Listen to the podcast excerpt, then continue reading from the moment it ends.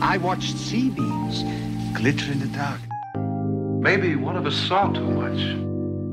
You're safer here than any place else. Now relax. Close your eyes. Just listen. Bonjour et bienvenue dans Année Lumière, l'émission qui parle de cinéma une année à la fois, en partenariat avec le magazine Cinématiseur et Tsugi Radio. C'est comme d'habitude Thibaut qui vous parle et on se retrouve à nouveau pour parler d'une année de cinéma en particulier avec un invité. Et avant de démarrer, n'oubliez pas, si vous aimez Année Lumière et que vous voulez soutenir l'émission, vous pouvez le faire via Tipeee à l'adresse tipeee.com slash année-lumière. Ce mois-ci, mon invité est professeur d'histoire du cinéma et journaliste. Vous pouvez le lire dans les magazines Cinématiseur, Têtu ou Trois couleurs, l'entendre dans l'émission Pop Pop Pop d'Antoine Decaune sur France Inter ou le voir dans le Cercle Série sur Canal+. Cet invité, mon invité aujourd'hui, c'est Renan Cro. Salut Renan. Salut Thibaut.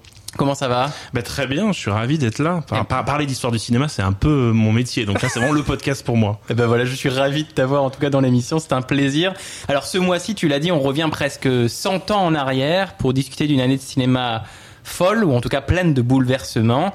Et oui, après des décennies de cinéma muet, voilà qu'on donne aux films des voix, des dialogues, bref, du parlant. Au même moment, des cinéastes européens venus d'Allemagne et de France repoussent eux les limites du langage visuel, de la technique et des effets spéciaux et offrent au cinéma ses œuvres les plus novatrices et émancipées. Bref, aujourd'hui, on parle de la magnifique année 1927.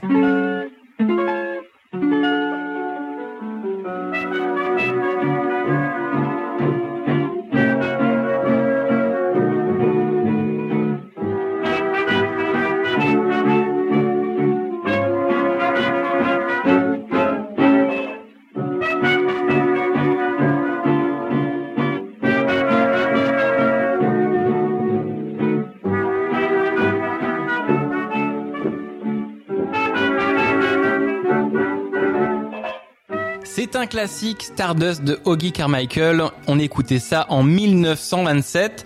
Alors après, avant de foncer dans l'émission, Renan, euh, pourquoi avoir choisi cette période, cette année 1927 euh, pour cette émission? Quand euh, tu m'as proposé justement de choisir une année, oh, spontanément, moi au départ, j'allais plutôt vers des années sur lesquelles j'ai travaillé pour ma thèse, c'est-à-dire plutôt la période des années 50-60. Et puis, en fait, en en discutant ensemble, je me suis rendu compte que, en fait, il y avait une autre année, moi, qui m'intéressait beaucoup, euh, qui est celle de 1927. Parce que moi, ce qui me passionne dans, dans l'histoire du cinéma et ce qui me passionne dans, dans le cinéma en général, c'est que le cinéma est un corps vivant. C'est-à-dire, c'est le moment où le cinéma, au fond, devient une sorte d'objet qui se métamorphose. Et il y a des périodes comme ça, des moments. Donc moi, évidemment, cette période des années 50-60 sur laquelle j'ai travaillé, le moment où en fait le cinéma ne sait plus faire du cinéma. Donc c'est l'arrivée de la modernité, c'est la chute d'Hollywood, tout ça. Mais juste avant, en fait, il y a eu un premier moment de bordel qui est 1927, qui est ce moment où en fait tous ces gens qui savaient faire du cinéma, il y a eu une petite invention qui a changé tout et qui est l'arrivée du parlant. Et tout d'un coup, on savait plus faire du cinéma. Et je trouve que c'est vraiment le moment où on voit que le cinéma, c'est pas tant la cinéphilie, c'est pas tant tout ce qu'on a pu construire autour de ça, c'est-à-dire les auteurs, tout ça, c'est un corps vivant qui s'adapte et c'est des gens qui changent de manière de travailler, c'est des gens qui perdent leur travail aussi, Mhm. d'autres qui en trouvent. Et il y a vraiment un moment passionnant dans, dans, cette, dans ces périodes-là de, de transformation, de transition, qui pour moi raconte vraiment ce qui me touche dans le cinéma, c'est-à-dire comment le cinéma fait monde et comment le cinéma raconte l'époque, la société, tous ces gens-là, avec des moments de bordel en fait. Alors 1927, c'est l'année euh, où Charles Lindbergh traverse l'Atlantique sans escale à bord de son avion, le Spirit of Saint-Louis. C'est aussi l'année du début de la guerre civile chinoise qui durera jusqu'en 1949 et amènera à l'avènement de la République populaire de Chine de Mao Tse-tung. En 27, Duke Ellington commence à jouer et à se faire connaître dans le fameux Cotton Club de New York. En tennis, c'est le triomphe des quatre mousquetaires, les Français René Lacoste, Jean Borotra, Henri Cochet et Jacques Brugnon qui remportent la première de leurs six Coupes Davis d'affilée. C'est enfin en décembre, l'année de la première apparition de Miss Marple, célèbre personnage d'Agatha Christie, dans une nouvelle publiée dans le britannique The Royal Magazine. Mais 27, c'est aussi et surtout du cinéma. Et cette année-là, les spectateurs américains allaient voir L'heure suprême de Frank Borzage, Le roi des rois de Cécile B2000 ou encore l'impressionnant Les ailes Wings de William Wellman, le tout premier Oscar du meilleur film de l'histoire. Dans le reste du monde, on découvrait le stupéfiant Octobre de Sergei Eisenstein, le premier film du japonais Yasujiro Ozu et les premiers succès d'un réalisateur anglais qui monte, Alfred Hitchcock. Mais cette année-là, tu l'as dit, un film fait plus sensation que les autres et il s'appelle Le chanteur de jazz. Alors tout le monde en parle, il bat des records au box-office. Mais pourquoi? Eh bien, c'est le sujet de notre premier thème. Wait a minute. Wait a minute. You ain't heard nothing yet. Wait a minute, I tell you, you ain't heard nothing. You want to hear Toot Toot Tootsie? All right, hold on, hold on. Toot Toot Tootsie, goodbye. Toot Toot Tootsie, don't cry. The little choo-choo train that takes me away from you. You don't know just how sad it makes me. Kiss me goody and then, ow, ow, do it over again. Watch for the mail, I'll never fail. If you don't get a letter, then you know I'm in jail. Hey, hey.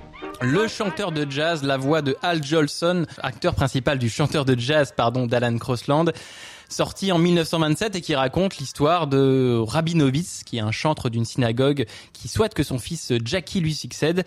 Mais celui-ci préfère le jazz, il est alors chassé par son père et ce Jackie va devenir célèbre sous un autre nom, notamment effectivement en devenant chanteur. Le chanteur de jazz, c'est l'un des grands films de cette année 1927. J'ai envie de te poser du coup simplement la question, Renan, pourquoi c'est un succès de box-office Pourquoi est-ce qu'on en parle aujourd'hui? C'est un peu euh, euh, particulier parce que quand on revoit le film aujourd'hui, c'est pas un très bon film. Non.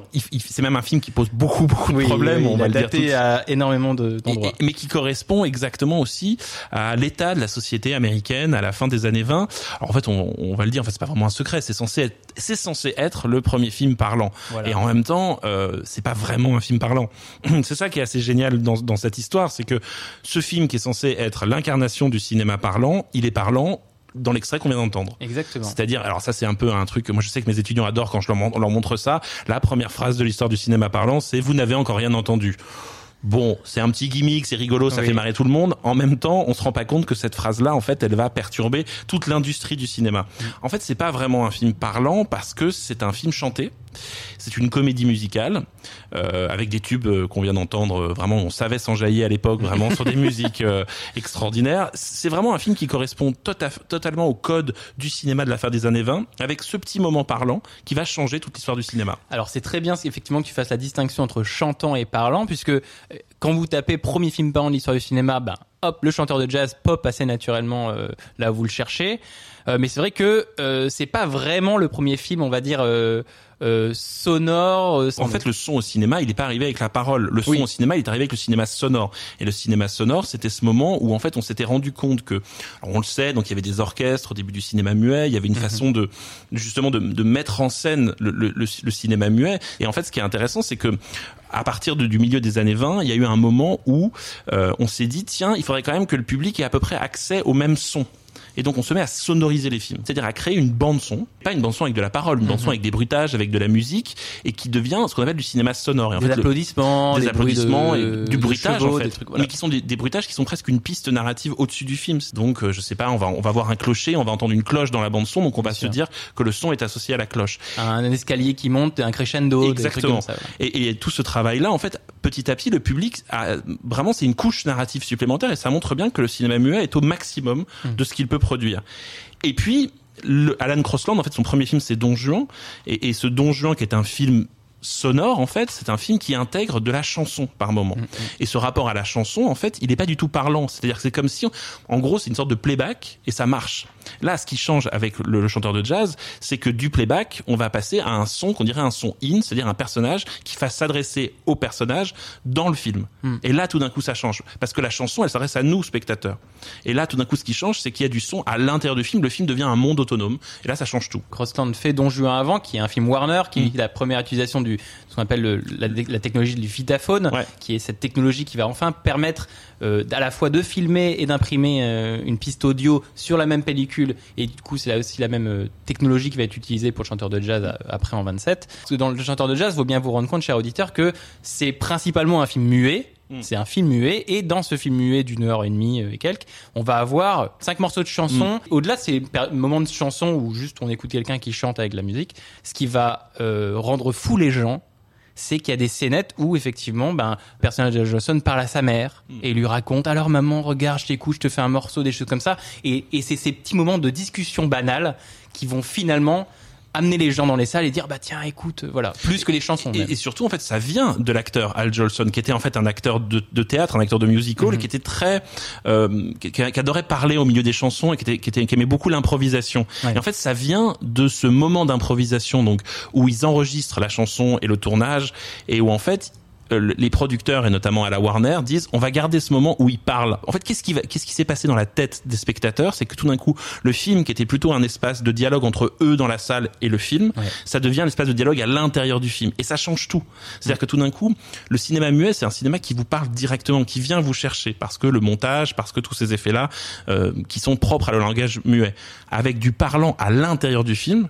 Le film devient un, un monde en soi qui se referme sur lui-même. Et donc c'est on, on est on est d'autant plus voyeur. Et c'est ça qu'en Ouais. fait je crois qu'il y a plu au public, c'est que au fond on était voyeur d'un monde autonome et ça c'est assez génial. qui nous demandait plus forcément de devoir lui répondre en permanence. Cas, Exactement.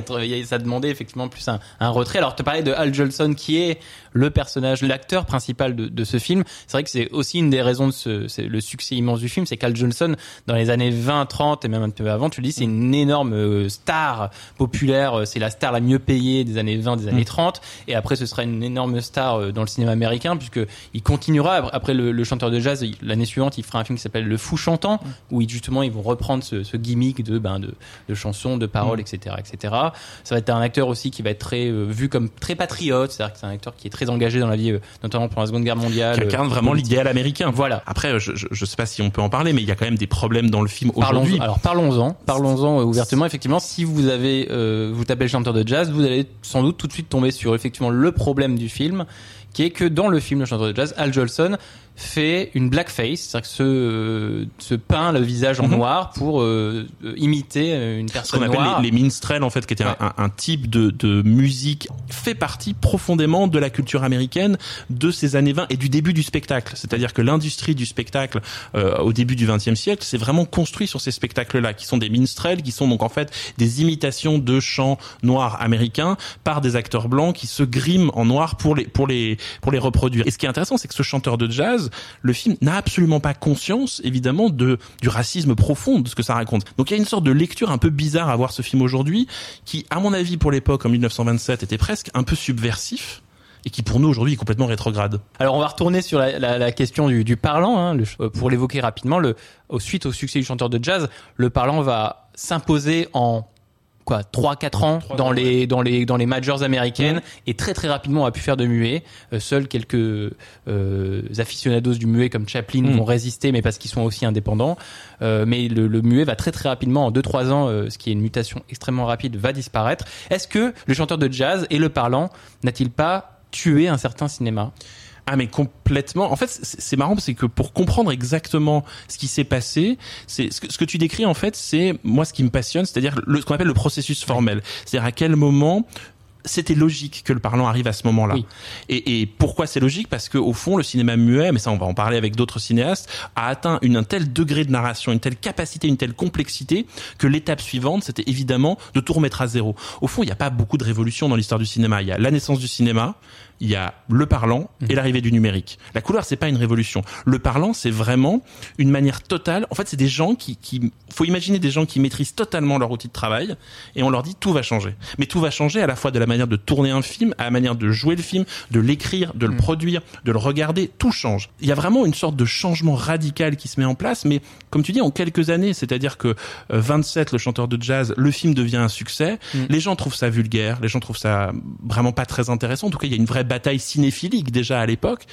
Mais en 29, au fond, tout le monde s'est fait au cinéma parlant. Et c'est les stars du muet, en tout cas tu parlais de Chaplin, mais on peut, on peut parler de ceux qui n'en sont, sont pas sortis du tout, parce qu'il y a des gens... Buster Keaton. euh, Buster Keaton, par exemple, même des acteurs, un acteur qui s'appelle John Gilbert, qui était un Oui. des- qui était Oui, vraiment oui, le grand acteur euh, romantique de cette époque-là, et tout le monde détestait sa voix. Moi, je me dis toujours, qu'est-ce qui se passe quand tout d'un coup, tout ce qui a fait ta carrière, on arrive et on te dit en fait ta voix elle est nulle, donc faut que tu Ouais, dégages. c'est ça. Alors cette euh, mutation, ce cinéma parlant qui arrive, va ouvrir notamment euh, l'ère des musicals aussi euh, très populaire dans les années 30 et va ouvrir une autre ère qui débute euh, véritablement en 29 mais on va en parler euh, ici dans cette émission sur 27 qui est l'ère d'un cinéma du cinéma pré-code.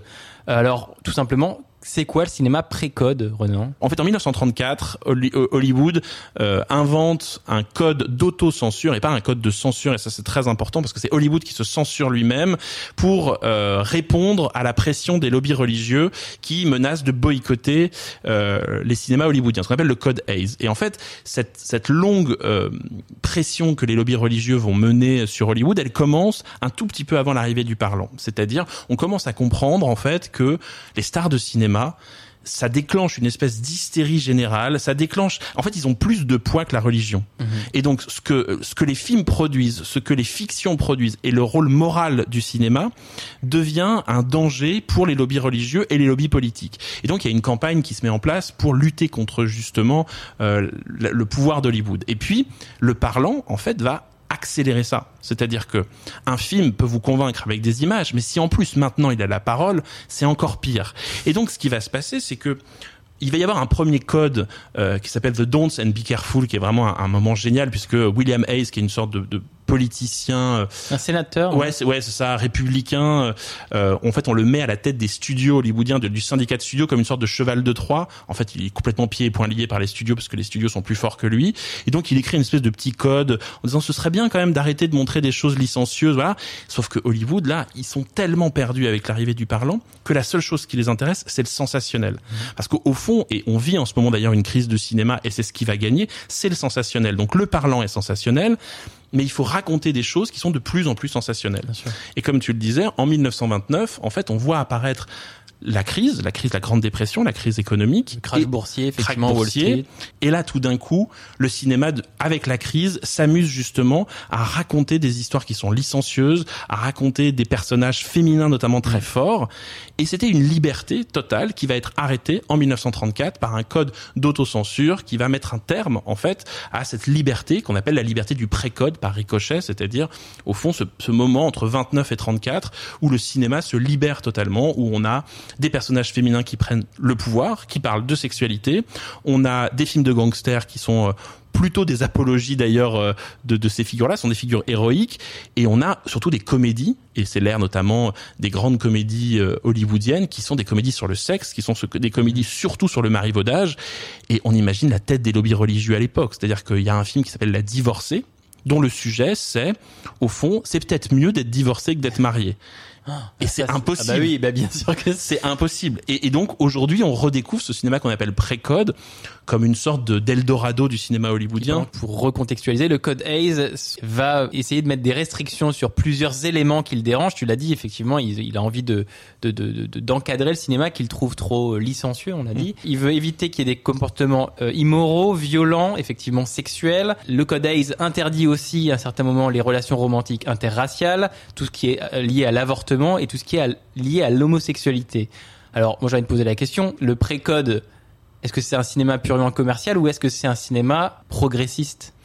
C'est difficile de. En fait, c'est progressiste par rapport à l'époque. C'est-à-dire, en fait, c'est vraiment la crise de 29 qui explique ça. C'est-à-dire, euh, avec la crise de 29, on voit apparaître ce qu'on appelle les backstage musicals.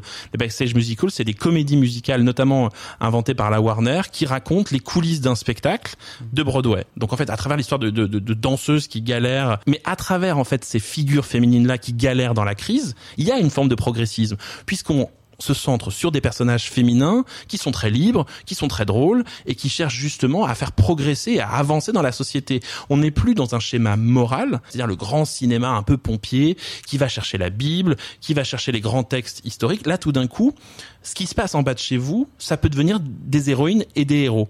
Et en fait, le Code Hayes va arriver pour remettre une forme de cadre à tout ça et rappeler que la fonction première du cinéma américain, c'est la morale. Et c'est la morale, évidemment, puisqu'on est aux États-Unis, religieuse. Évidemment religieuse. D'ailleurs, je vais juste pour euh, s'amuser, puisque maintenant ça fait très longtemps, donc on peut en rire de ce code Hayes. Je vais vous lire juste trois règles du code Hayes euh, pour vous montrer à quel point c'était encadré, puisqu'on on l'a dit, hein, le code Hayes était là dès la lecture des scénarios et donc encadrer les productions dès la lecture des scénarios et pour empêcher que les films effectivement euh, dérogent à, ce- à ce code. Et du coup, notamment, il interdisait, il disait qu'aucun film ne sera produit qui porterait atteinte aux valeurs morales des spectateurs, tu l'as dit. De la même manière, la sympathie du spectateur ne, ne doit jamais aller du côté du crime, des méfaits, du mal ou du péché. Des standards de vie corrects, soumis uniquement aux exigences du drame et du divertissement, doivent être montrés, et la loi, naturelle ou humaine, ne sera pas ridiculisée et aucune sympathie ne sera accordée à ceux qui la violent. Donc t'as vraiment, effectivement, plus le droit de faire de, des anti-héros, t'as plus le droit, effectivement, de faire des, des gens qui ben, vivent, entre guillemets, en dehors d'un cadre euh, social, ou en tout cas d'un modèle social euh, américain, sans doute euh, fantasmé, euh, morale parfait, puritaine aussi. puritaine, bien sûr. En même temps, euh, moi, quand je vois certains films de Lou Beach euh, de, de la période du Code, quand je vois certains films d'Hitchcock, je me dis qu'au fond, est-ce que je préfère pas qu'on aille chercher mon intelligence, qu'on aille chercher ma mon mauvais fond au fond, c'est-à-dire la métaphore, euh, euh, le, le- le sous-entendu, plutôt que ce soit aussi littéral. Donc en fait, il y a du plaisir dans les deux. Par exemple, tu, tu- la question de l'homosexualité, elle est évidemment totalement sous-jacente dans certains films. Je veux dire, quand on quand on regarde euh, Wings. oui, bah Wings, Wings. par exemple. Voilà, ou, ou même je pensais même un, un peu plus tard, euh, euh, même le Psychose d'Alfred Hitchcock. Évidemment qu'aujourd'hui, et d'ailleurs, euh, quand Gus Van Sant le fait, il, il réaccentue ça. Il y a ce rapport à la sexualité trouble de Norman Bates, mais bien sûr qu'il y a beaucoup plus de, choses qui sont dites dans le, le cinéma pré-code et que ça a fait beaucoup de bien. Après, peut-être que on a perdu aussi une sorte de de lecture à, à double niveau des films. C'est-à-dire que moi, c'est ce que j'aime dans les films des années, des comédies donc des années 30, 40. Par exemple, It Happened One Night, New York, Miami, Oh là qui, là, formidable. qui est un film formidable. génial. Alors, on se demande comment en 34 le film peut sortir, puisqu'il y a quand même un moment où elle fait du stop avec ses, ses bas Oui. et ça va. Et en même temps, tout n'est que sous-entendu sexuel, l'impossible Monsieur Bébé. Euh, c'est quand même l'histoire de Cary Grant qui rêverait en fait, euh, bah, évidemment de baiser, hein, littéralement, c'est comme ça qu'on va le dire.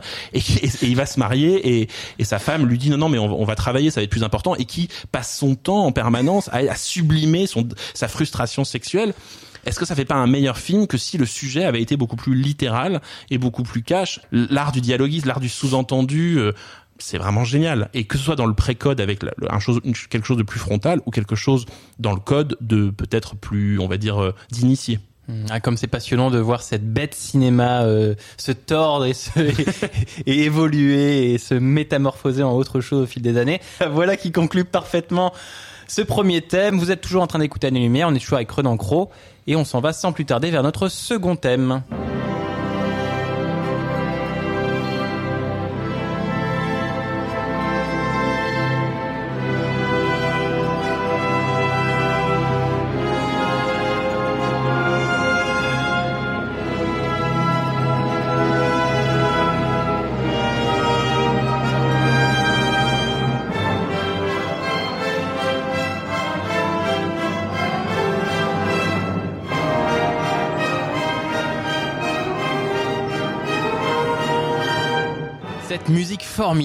C'est celle du film Metropolis de Fritz Lang, sorti en 1927, musique composée par Gottfried Huppertz. Metropolis, euh, un film qu'on ne présente plus vraiment, mais qu'on va quand même présenter. Euh, si vous ne l'avez pas vu, vous avez sans doute déjà entendu parler de ce film, en tout cas de ce titre Metropolis, considéré comme l'un des grands chefs-d'œuvre du cinéma, et qui est adapté du roman homonyme écrit par Théaven Arbou, euh, sorti euh, une année auparavant, et réalisé par Fritz Lang, réalisateur du Docteur Mabuse, de M le Maudit, de Fury entre autres, entre beaucoup d'autres. Et c'est un film allemand européen qui, à l'époque, en 1927, est le plus cher de l'époque. Il coûte 5,3 millions de Reichsmark, les anciens Deutschmark, et qui est malgré tout un échec public puisqu'il coûte 5 millions de Reichsmark et il n'en rapporte que 75 000. Hein, donc 1,5% du budget. Il manque de couler notamment le, studio de la UFA.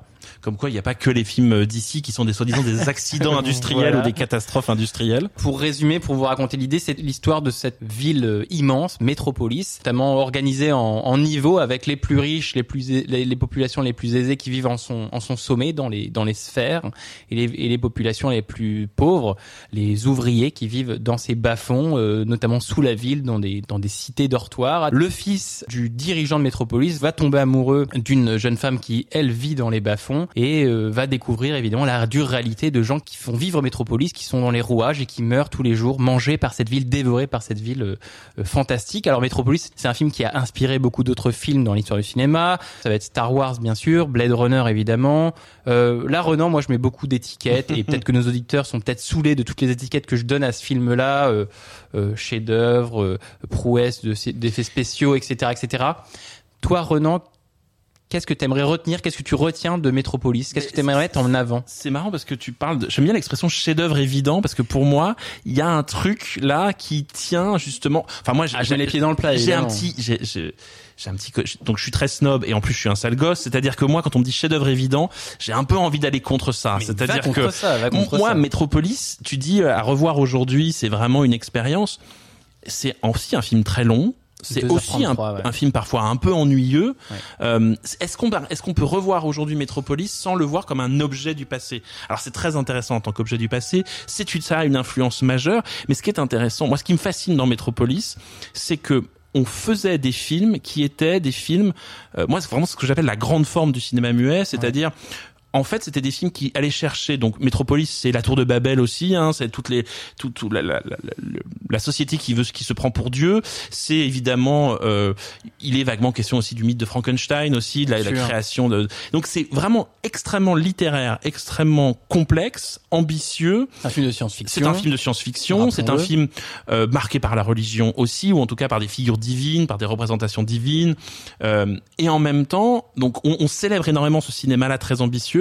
Et en même temps, je vois aujourd'hui des gens dire, euh, est-ce qu'on pourrait dire à Zack Snyder d'arrêter de faire des films de 4 heures? Mais en fait, quand Zack Snyder fait Justice League, là, sa version, en fait, il, ne, il se met dans les pas de Fritz Lang quand il fait Metropolis, c'est-à-dire une sorte de cinéma pompier, on va dire ça. Et, et, et, et moi, c'est pas c'est pas vraiment un truc péjoratif quand je dis pompier, c'est-à-dire c'est un cinéma du sur. Donc il y a du sur-décor, du sur-récit, des sur-personnages, de la sur-esthétique. Et au fond, ce que fait Metropolis, et moi c'est pour ça que c'est un film qui, m'intéresse, et c'est un film, je trouve qu'il faut le déchets-d'œuvriser, c'est-à-dire que en fait il y a quelque chose dans ce film d'impensable, d'illogique. T'as raison de rappeler de que c'est un- trop gros, de, trop gros pour le cinéma. et, et- d'ailleurs, et- il est et c'est c'est un échec et c'est normal que ce soit un échec parce que c'est un film qui aussi exige du spectateur une hyper concentration, une hyper maîtrise. Et la cinéphilie a vraiment quelque chose qui moi m'agace de plus en plus, enfin qui m'a toujours agacé, c'est-à-dire elle, elle fige les œuvres, c'est-à-dire qu'elle elle dit Mmh. ça c'est un chef-d'œuvre et donc on peut pas y toucher. Mais en fait, ce qui était génial, c'est que à l'époque, je pense que Metropolis était reçu comme le film de Snyder aujourd'hui, c'est-à-dire il y avait des pour, il y avait des contre, il y a des gens qui trouvaient ça trop long, qui trouvaient ça stupide, qui trouvaient ça ennuyeux, d'autres qui trouvaient ça génial.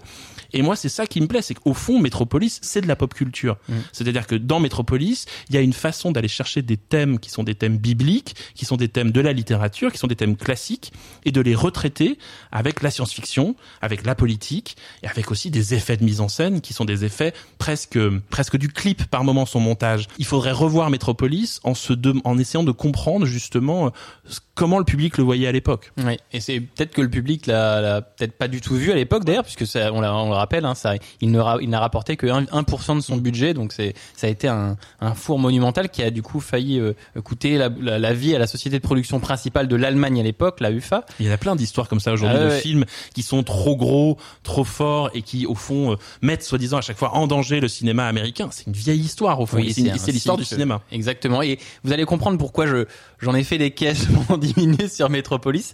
Metropolis sort en 1927. C'est un film allemand. C'est-à-dire qu'on se retrouve 10 ans après la fin de la Première Guerre mondiale, que rappelons-le, l'Allemagne a perdu. C'est bien de rappeler des basiques. Voilà, comme on ça. va rappeler des basiques comme ça, mais que l'Allemagne s'est pris le traité de Versailles dans les dents, donc c'est-à-dire des restrictions financières, des pays étrangers qui sont stationnés sur les terres allemandes pendant plusieurs années. On se retrouve avec un pays qui est meurtri économiquement, même dans sa dans sa chair, dans son sang, etc., etc., et qui arrive pourtant à faire le cinéma le plus cher de du continent et le plus ambitieux, et surtout un cinéma qui arrive en 1927 après dix ans d'un cinéma allemand qui est passionnant, d'un cinéma allemand qui a vu passer notamment les films comme Le cabinet du docteur Caligari, Le Golem, Nosferatu, Le docteur Mabuse, Le dernier des hommes, Les Nibelungen, déjà de Fritz Lang, Les aventures du prince Ahmed, qui était le premier long métrage d'animation, Faust. Donc, on se retrouve en 27 avec 10 ans de cinéma allemand qui ont été sans doute la décennie, l'une des décennies les plus intéressantes du cinéma. Comment est-ce qu'on explique ce paradoxe allemand d'avoir un pays qui est tellement au fond du trou,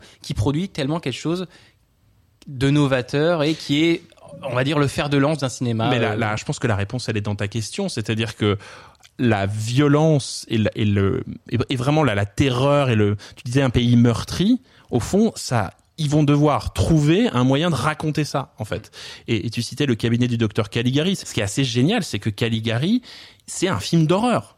Et c'est Shutter Island, sans trop vouloir euh, spoiler, euh, c'est Shutter Island, puisqu'en en fait c'est vraiment un film qui raconte euh, en gros, on ne sait pas ce qu'on voit dans le film, si ce qu'on a vu c'est le délire d'un personnage ou si c'est la réalité. Et l'expressionnisme, en fait, euh, c'est ce courant donc pictural euh, à- en, en peinture qui est une sorte de de- de- d'impressionnisme poussé à l'extrême, c'est-à-dire que ce n'est plus représenter le monde tel que on le perçoit, c'est-à-dire dans le mouvement, dans la vitesse, mais c'est de, de représenter le monde tel qu'il nous euh, tel, tel qu'on ressent au sens presque physique du terme et presque au, au sens euh, psychanalytique du terme. Et donc c'est la terreur, c'est la métamorphose, c'est l'horreur.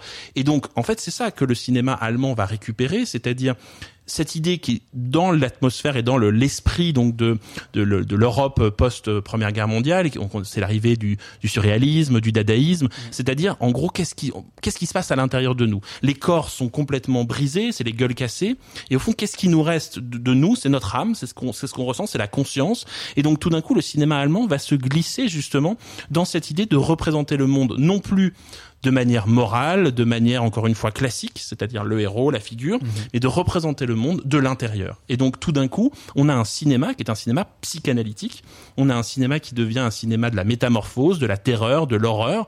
Le cabinet du docteur Caligari, carrément l'image devient une sorte de, de, de, de, de traité angulaire du monde, c'est-à-dire que tout est biscornu, bizarre, et puis de l'autre côté, on a Murnau qui va faire lui la, la recherche de l'âme, mais au sens de la plus pure du terme, c'est-à-dire dans le dernier des hommes, c'est la destruction d'un homme et raconté du presque de- au plus proche de, de sa tristesse.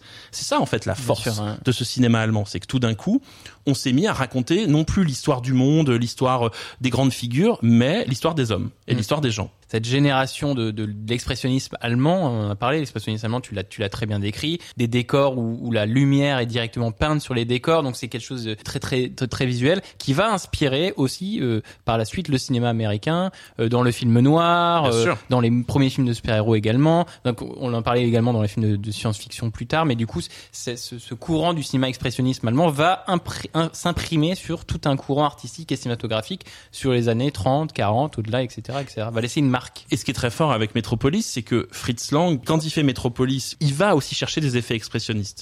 Il va mélanger le surmoi, donc c'est-à-dire la grande fiction, le, le grand discours, et en même temps, il va créer des séquences. Moi, j'adore. Il y a une séquence que j'adore dans Metropolis, c'est celle du cauchemar, parce qu'on a c'est la séquence de la putain de Babylone où tout d'un Ouais, coup, il voit ouais, une femme danser et tous les yeux se mettent tout d'un coup à apparaître.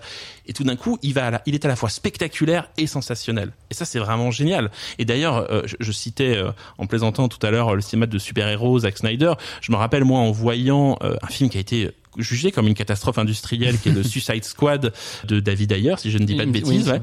et le personnage euh, de la de l'ench- de l'enchanteresse elle est habillée comme la prostituée de Babylone dans euh, Metropolis c'est dire à quel point il y a une sorte de lien entre le méga blockbuster d'aujourd'hui et puis ce film là qui est un peu séminal qui est qui est l'envie d'être à la fois sûr et en même temps donc vraiment faire du surcinéma et d'attraper tout le monde en même temps Mm. je suis pas sûr que ça marche c'est comme quand, comme devant les films de Zack Snyder d'ailleurs, je suis pas sûr que on soit capable d'engurgiter quatre heures euh, d'opéra wagnérien rencontre la pop culture, Ouais. mais Metropolis justement a fait cette proposition là. Et vous avez le droit de voir Metropolis et vous avez le droit de ne pas aimer Metropolis Bien aussi. sûr. C'est surtout ce qu'on est en train de vous dire là.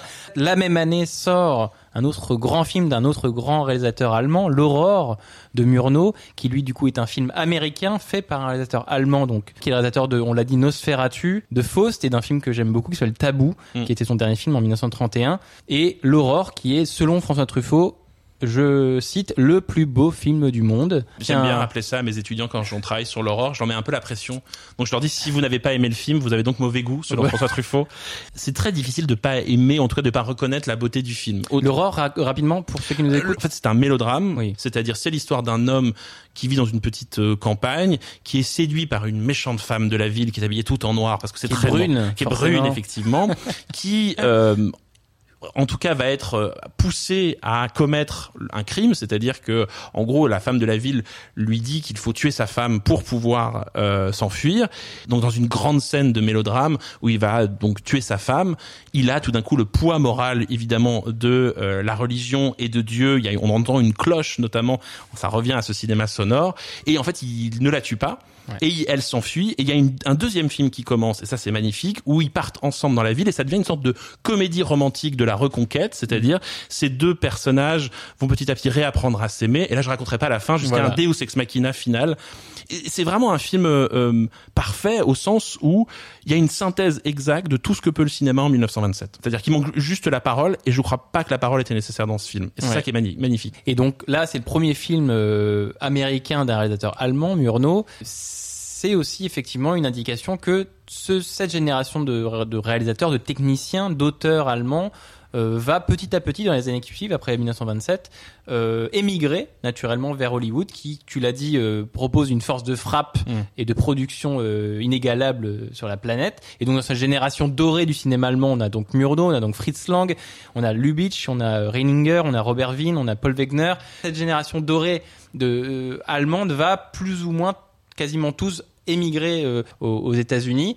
Euh, Qu'est-ce qui relie euh, tous ces talents de cette génération ensemble? Est-ce qu'ils ont un dénomina- dénominateur commun cette génération dorée? D'avoir été euh, au croisement justement de cet expressionnisme-là dont on a parlé, c'est-à-dire ce courant de révolution du cinéma où le langage cinématographique se fait en fait le fruit de ce qu'on appelle les avant-gardes, c'est-à-dire l'expérimental, euh, le, le cinéma non plus comme représentation, enregistrement du monde, c'est-à-dire plutôt les vues lumière, on va dire, mais vraiment le cinéma comme langage abstrait, c'est l'arrivée de l'abstraction au, au fond. Et puis un autre courant euh, qui est plutôt mené par quelqu'un qui lui aussi va partir euh, aux États-Unis, qui s'appelle Max Reinhardt, qui est un très grand directeur de théâtre et un grand metteur en scène de théâtre, qui invente ce qu'on appelle le Kammerspiel, le jeu de chambre. C'est-à-dire que puisqu'on n'a pas de moyens, soit on est dans l'abstraction, soit on va être dans la réduction. Et en fait, ce qui est génial, c'est que toute cette bande-là, en fait, vont mélanger les deux. C'est-à-dire que Murnau, quand il fait l'aurore, il y a à la fois des moments expressionnistes et en moment des moments de Kammerspiel, c'est-à-dire de justesse de jeu. C'est-à-dire le- Kammerspiel, c'est le moment où on va obliger les acteurs à être le plus juste possible. On va s'intéresser à être dans le, le- le- le plus de détails possible. Et en fait, c'est ce croisement-là qui fait que toute cette génération va être emportée par Hollywood. Alors, on dit effectivement que c'est évidemment la fuite euh, du, du nazisme, sauf Ils sont que partis avant, Ouais, effectivement, c'est-à-dire bien que sûr, l'arrivée du nazisme. 33, Oui, bien enfin, sûr. après, il y a un contexte qui est très particulier, mais il y a aussi un truc qui est très simple, c'est que Hollywood, pour survivre, doit avaler ce qui peut lui faire de l'ombre. Bien sûr. Donc en fait, Hollywood va avaler ces cinéastes qui possèdent un langage que euh, Hollywood n'a pas, et donc le récupérer. Et Hollywood, tout ce qu'il touche devient hollywoodien. Et donc, c'est pas, ils vont faire la même chose en France, c'est-à-dire que tous les cinéastes expérimentaux français, je pense à, René Clair par exemple, hop, on va le récupérer ensuite pour l'envoyer faire des films parce que euh, c'est la force hollywoodienne et des studios hollywoodiens de digérer au fond l'altérité et d'en recracher un, un format hollywoodien. Oui, ils vont récupérer, bien sûr, ils vont profiter de l'instabilité européenne pour plus rapidement récupérer les, les talents européens, mais bien sûr cette cette vague d'immigration se- s'est fait bien avant dans les années Mm. 20. Là, on a vu en 27, euh, Murnau était déjà à Hollywood. Et voilà qui conclut euh, ce thème de la meilleure des manières, véritablement. Vous êtes toujours en train d'écouter Année Lumière. On est toujours avec Renan Cro. On est toujours en train de parler de 1927, et on s'en va sans plus tarder vers notre troisième et dernier thème.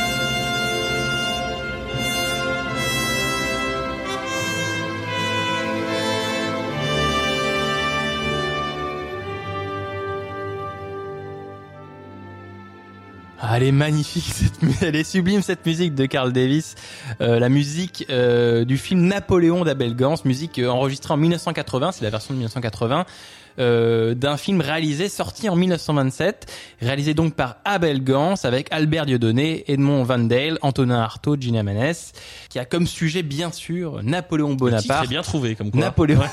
Alors mais le titre c'est intéressant parce qu'effectivement son sujet c'est Napoléon Bonaparte, euh, l'empereur français de 1804 à 1814 et quelques jours en 1815. euh, et qui est ce film titré à l'écran en tout cas Napoléon vu par Abel Gans euh, puisque c'est la vision de ce réalisateur français, une vision un petit peu démesurée, qui voulait faire à l'origine un projet fou, une fresque folle en huit parties avec euh, la jeunesse, la terreur, Arcole, les pyramides, Austerlitz, la Bérésina, Waterloo et Sainte-Hélène, et finalement qu'il ne fera que un film qui retrace la vie de Napoléon Bonaparte de son enfance à l'aube de la première campagne d'Italie en 1796. Résultat, ne fera que un film de 5h30 minutes. Euh, tu te souviens de ta première vision du Napoléon d'Abel Gans, euh, Euh, alors, Renan oui, en voyant ce film, on se dit que euh, le cinéma est quand même globalement une histoire d'ego. Euh, globalement très souvent une histoire d'ego masculin.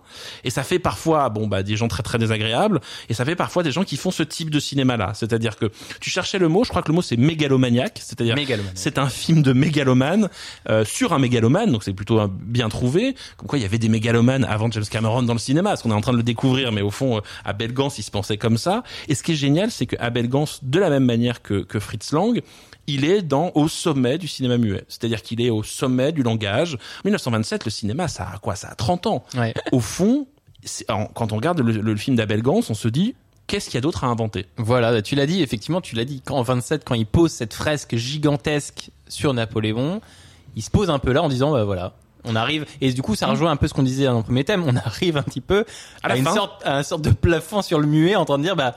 Ok, bah maintenant qu'est-ce qu'on peut faire de plus? Parce que bon, on va en parler. Le film a plein d'innovations, mais rapidement euh, euh, quelques chiffres. Donc un film de 5h30, en tout cas dans la version qui nous est arrivée euh, un peu finale, on va dire 5h30 de film, un an et demi de tournage, 450 000 mètres de pellicule, un budget de 20 millions de francs euh, à l'époque, des milliers de figurants. Faut voir le film pour le croire. Il y a effectivement des scènes avec des milliers de figurants et une innovation technique, la polyvision, qui arrive dans la fin, à la fin du film. Je vois rigoler, mais qui est l'ancêtre du, euh, de- Du triptyque, du un- cinémascope. Imaginez, on a, imaginez le, chers auditeurs, on a cette vision d'un d'un cinéma en 1927 du 4, de l'image 4 tiers avec ce, cette image avec des bandes noires à droite Mm. et à gauche et à la fin de Napoléon Abel Gans se lâche et nous fait la polyvision où en fait il colle trois caméras les unes aux autres et il fait cette grande image toute horizontale que j'ai du mal à la rapprocher au cinémascope mais qui en 27 est aberrante euh, visuellement pose l'idée donc de l'écran large, on Voilà. va dire, qui donc l'écran large c'est plutôt les années 50, Ouais.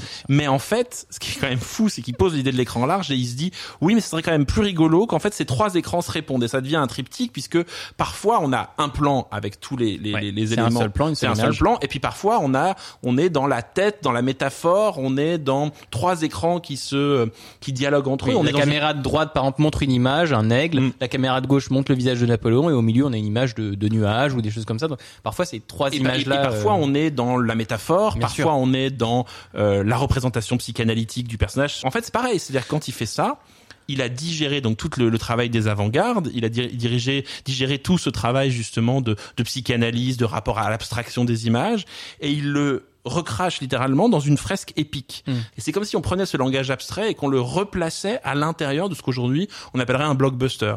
Et au fond, c'est ça qui est formidable, c'est que Abel Gans, il annonce mais des années avant ce que sera le style du cinéma aujourd'hui, ce qui est l'abstraction narrative. Mm. Aujourd'hui, on a quand même Christopher Nolan qui fait un film à l'envers que personne n'a- compris, pas même lui, je pense, et qui tout d'un coup tout le monde dit ah oui donc en fait le film est à l'envers. Et là en fait Abel Gans fait la même chose avec des degrés d'analyse dans l'image, des degrés de lecture. Moi c'est vraiment la scène que je préfère dans le film, c'est la bataille de boules de neige. Au début, son enfance, ouvre, ouais. ouais, et qui est vraiment un moment de sidération où euh, il filme donc une bataille de boules de neige entre les enfants comme une métaphore évidemment de, de ce que va devenir euh, Napoléon et ça se finit en fait par une accélération des plans de visage et une surimpression de tous les plans Épileptique. épileptique. Aujourd'hui, hon- honnêtement, on me dirait euh, c'est le nouveau clip d'Indochine avec euh, réalisé par David Fincher. Je dirais oui, pourquoi pas.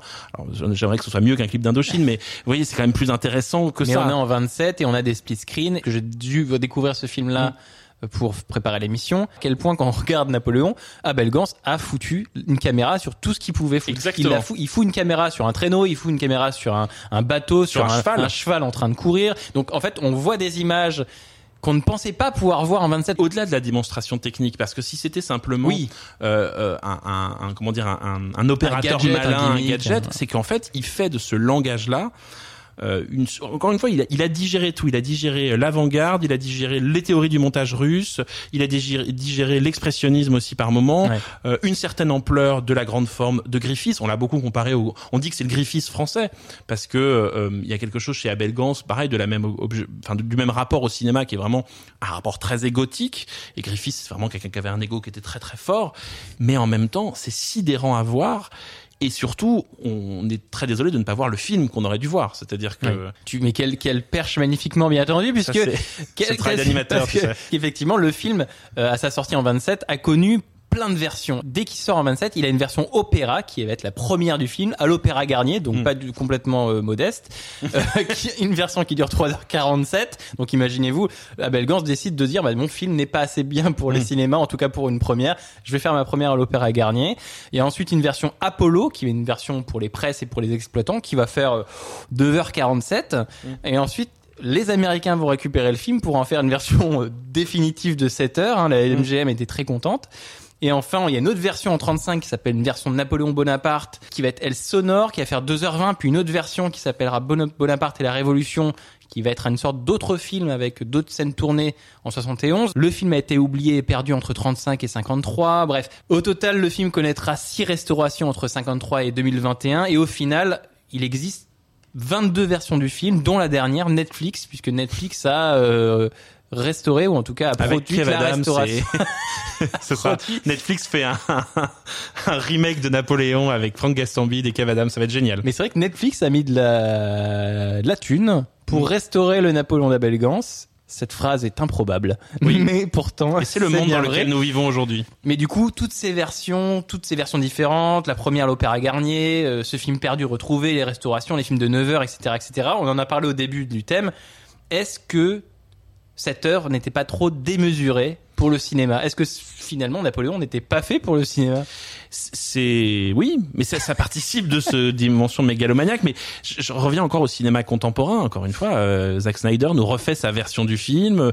Euh, je pense que bah, Francis Ford Coppola passe son temps à recouper ses propres films. C'est vraiment un héritage chez ces cinéastes-là de ce de cette position des cinéastes euh, du muet, de la fin du muet, qui au fond se veulent en fait, font du cinéma non pas comme un objet, on va dire pop, comme un objet de consommation, comme Mhm. un objet, ce qu'il est devenu ensuite à partir des années 50, 60, mais véritablement comme des auteurs au sens classique du terme, comme des artistes là au sens vraiment le plus pompier du terme, c'est-à-dire je retravaille mon œuvre, je refais mon œuvre. C'est une façon pour eux de sortir les, les films du tout venant Des plasticiens, des plasticiens et puis même vraiment des, des gens dont le, dont le la, la, la vision du cinéma ce n'est pas un art populaire. Alors qu'au fond, le cinéma, c'est un art Oui. populaire. Et c'est ça qui est génial, c'est que Gans, pourtant, a un rapport évidemment au public qui est très fort et, et, et, et J'accuse est vraiment un film Ouais. qu'il fait, euh, donc 1918, J'accuse, qui est un film euh, pacifiste et, et il va chercher des techniques justement de mélodrame. Mais on sent bien quand même que dans ces cinéastes-là de la fin du muet,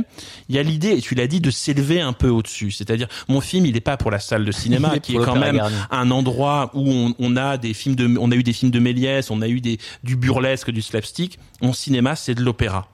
Et en fait, c'est parce qu'il y a eu ces, ces, ces, ces- ces mégalomanes que le cinéma a progressé. Et au fond, l'histoire du cinéma ne progresse que par la mégalomanie. C'est-à-dire que Griffith, il est mégalomane, il progresse. Les frères Lumière, ils sont mégalomanes, ils progressent. Et donc, il y a ce rapport-là. C'est-à-dire que Gans, il fait un film mégalomane parce qu'au fond, au fond, il va expérimenter le cinéma. C'est-à-dire qu'il va aller il, il veut faire du cinéma un grand art. Et tant que les cinéastes n'auront pas eu la reconnaissance d'être des artistes au même titre que les peintres à l'époque, ils continueront de pousser leur langage jusqu'au bout. Et c'est vrai qu'Abel Gance, dès 1918, il me semble qu'il fait une tribune Hmm. dans, alors je ne sais plus quel magazine, je m'excuse, mais où effectivement, il, il dit que le cinéma n'a que 25 ans. Il est déjà en train de dire, 10 ans avant Napoléon, le cinéma, je vous l'écris, est un nouvel art, il faut le prendre en compte, il faut le prendre au sérieux. Et finalement, tous les films qu'il réalisera après ne fera que valider le, le Et ce qui est marrant, c'est qu'en dans sa en- tribune. petit à petit, alors c'est aussi l'expérience de la guerre qui, qui a, à mon avis, obligé euh, Abel Gans à petit à petit euh, euh, prendre une sorte de conscience de- du pouvoir du cinéma. Mm. C'est-à-dire qu'il faut aussi voir que chez ces cinéastes de la fin du muet, ils ont conscience de l'impact qu'ils ont et que leur mégalomanie, elle est aussi la mégalomanie du cinéma. C'est-à-dire que tout d'un coup, c'est l'art majeur. Il faut être politique, il faut être, Il faut être politique, il faut être engagé, il faut sortir le cinéma du divertissement Mm. et du burlesque et euh, et du mélodrame le plus euh, basique.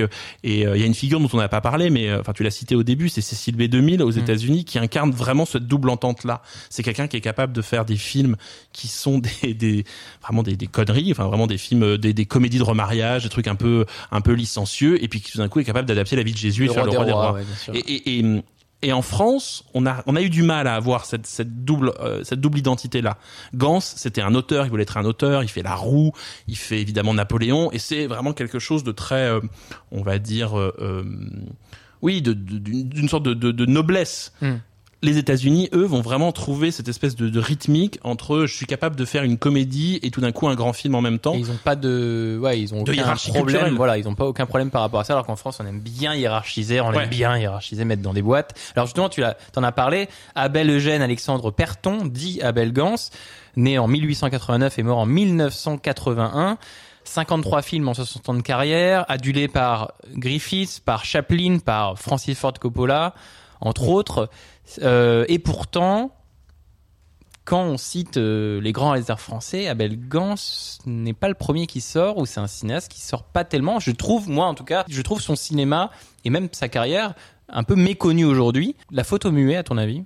La faute à la forme des films. La faute à des films qui sont euh, Pas sympa avec les spectateurs. ouais pas pas sympa pas pas facilement accessibles qui sont en même qui sont des films de, de cinéphiles au sens euh, le plus euh, presque péjoratif Comment tu décrirais le cinéma d'Abel Gans pour des gens qui ne l'auraient c'est pas un vu cinéma euh, du comme mythe. nos auditeurs peut-être c'est un cinéma du mythe c'est un cinéma de la mythologie c'est un cinéma de prédication c'est-à-dire que on sent dans, dans sa dans sa mise en scène qu'il veut dire quelque chose et d'ailleurs J'accuse qui est vraiment son premier grand fait d'armes ça commence par justement les soldats qui forment petit à petit le titre J'accuse. Il y a vraiment cette idée d'une sorte de métaphore littérale. On en plaisantait tout à l'heure en disant que Napoléon c'était pas si subtil. Il y a quelque chose qui tient dans ce cinéma là d'une sorte de lecture euh, c'est un peu trop encore une fois. Et donc moi, moi, j'ai énormément de tendresse pour le cinéma d'Abel Gans parce que justement, il y a quelque chose qui tient de l'excès. Et donc, dans cet excès-là, il y a forcément de l'humanité qui passe. Mais c'est globalement, euh, je connais peu de gens qui se disent ah chouette chouette, ce soir je vais me faire 7h30 de- d'Abel Gans, ça va être trop bien. Il a, il a pas eu cette reprise par la pop culture qu'a eu Fritz Lang par exemple. Ou globalement, tous les gens qui prétendent avoir vu Metropolis ont en fait vu Blade Runner. Mais c'est pas grave. Et, Ouais. et moi, je trouve ça super. C'est-à-dire Ouais. que euh, tant mieux si au fond euh, Metropolis n'est connu qu'à travers les ressucés euh, de la pop culture. Abel Gans, aujourd'hui, il n'y a pas d'équivalent. Et c'est pour ça que son cinéma est, à mon avis, plus plus difficile. Et pourtant, je pense qu'il est euh, peut-être plus facile d'accès quelque part que celui de Fritz Lang parce qu'il est plus mélodramatique.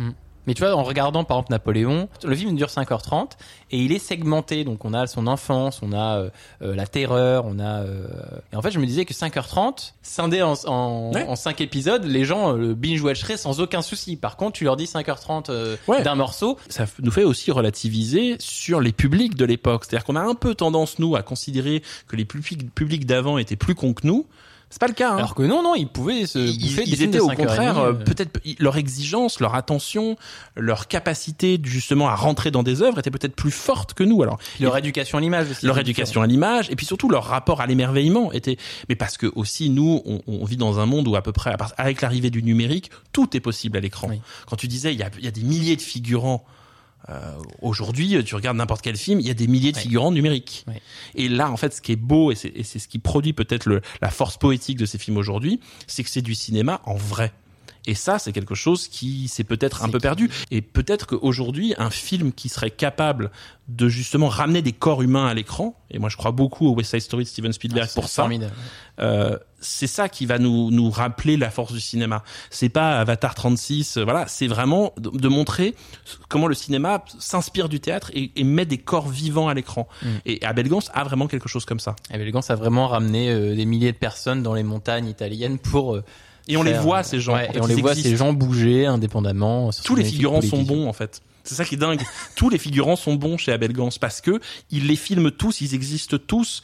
Euh, Cette bataille de boules de neige dont je parlais au début, il y a, je sais pas, il y a une quinzaine de gamins. ouais. Et Même- tous les gamins existent d'un coup à l'écran. Tous, tous ces personnages sont vivants et il a pas peur d'être. euh, On, on- le gamin qui saigne, tout ça, on est très proche d'eux. C'est du cinéma vivant.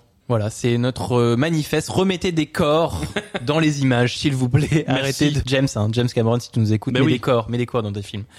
Voilà qui conclut parfaitement ce troisième thème et dernier thème de notre émission sur 1927. Et comme d'habitude, avant de se quitter, on va faire un petit tour du monde et, et vous proposer nos petites recommandations pour cette année-là.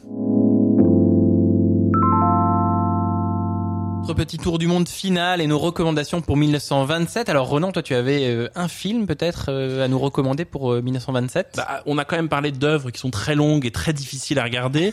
Peut-être pour se reposer un peu, découvrir le cinéma d'un cinéaste allemand dont on n'a pas parlé, qui s'appelle Paul Leni, qui est parti évidemment aux États-Unis et qui a fait euh, les beaux jours à la fin des années 20, à partir de 27, du cinéma d'horreur de la Universal, euh, notamment un film qui s'appelle The Cat and the Canary, qui est traduit en français par La volonté de mort pas sûr sûr sur le titre quand même, et qui est l'adaptation d'une pièce horrifique de l'époque, parce que les pièces policières ça existait, les pièces horrifiques à l'époque existaient, et il l'adapte avec tout son style expressionniste justement. C'est quelqu'un qui vient de l'expressionnisme. Et The Cat and the Canary, c'est l'histoire donc d'une de gens ra- rassemblés dans une dans un manoir un peu inquiétant pour une histoire d'héritage. Et puis il y a, y a un fou qui qui rôde autour du manoir. Il y a une scène extraordinaire d'une jeune fille qui dort et tout d'un coup il y a une main qui s'approche d'elle pour lui arracher son collier.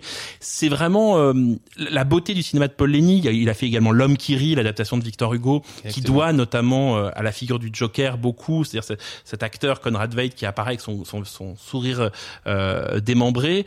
Euh, The Last Warning aussi, qui est un film génial. C'est vraiment le début d'un cinéma d'horreur extrêmement joyeux au fond, euh, pas très sérieux et c'est ça qui est assez chouette. Alors l'homme qui rit c'est Victor Hugo, c'est un peu à part, mais The Last Warning et, et The Cat and the Canary c'est vraiment de la comédie horrifique comme aujourd'hui on en rêverait de voir plus euh, au cinéma. Paul Leni, The Cat and the Canary en français c'est La volonté de mort. Voilà, superbe titre, magnifique. En tout cas, merci beaucoup pour cette recommandation. De mon côté, je vais aussi euh, proposer un film euh, horrifique, puisque je vais parler, je vais vous conseiller Les Cheveux d'Or, The Lodger, euh, film d'Alfred Hitchcock, l'un des premiers films d'Alfred Hitchcock, époque britannique, puisque euh, avant de partir aux USA en 1939, il a fait euh, bon nombre de films en Angleterre, dans son Angleterre natale. Et Les Cheveux d'Or, The Lodger, raconte euh, l'histoire d'un tueur en série qui sème la terreur à Londres en assassinant des jeunes filles blondes, en profitant notamment du brouillard londonien. C'est un film que je vous conseille, alors aussi par son histoire et par euh, sa gestion bien sûr de, la figure du tueur en série. Et puis c'est un film que, j'aime beaucoup, notamment parce qu'il a plein d'idées visuelles intéressantes. Surtout j'aime beaucoup ce film parce que je trouve que c'est un film de J'aime beaucoup les films de texture et je trouve que c'est un film de texture. On a ce brouillard londonien euh, euh, présent tout au long du film et j'adore quand notamment ces films noirs et blancs euh, embrassent ces textures-là, la pluie, le brouillard, etc., etc. Et donc moi, c'est un conseil que je vous que je vous donne comme ça. Voyez Les Cheveux d'Or, voyez The Lodger d'Alfred Hitchcock. On retrouve déjà tout, tout le génie d'Hitchcock euh, dès 1927. Voilà, c'est ma petite recommandation. C'est un bonheur. Voilà qui conclut cet épisode d'Année Lumière consacré à l'année 1927. J'aimerais avant tout remercier mon invité Renan Cro. Merci Renan. Mais merci Thibaut, c'était un plaisir. Merci d'avoir partagé ton cinéma avec nous. Merci également aux partenaires de l'émission, le magazine Cinématiseur et Tsugi Radio qui nous accueille ici dans son studio de la Villette à Paris. Et je rappelle enfin qu'Année Lumière a son Tipeee. Donc si vous aimez l'émission, vous pouvez la soutenir même modestement et vous pouvez le faire sur tipeee.com slash Année Lumière. Un dernier grand merci à vous, chers auditeurs, de nous avoir écoutés jusqu'au bout. Et moi, je vous donne rendez-vous le mois prochain pour un nouvel épisode. Salut, salut!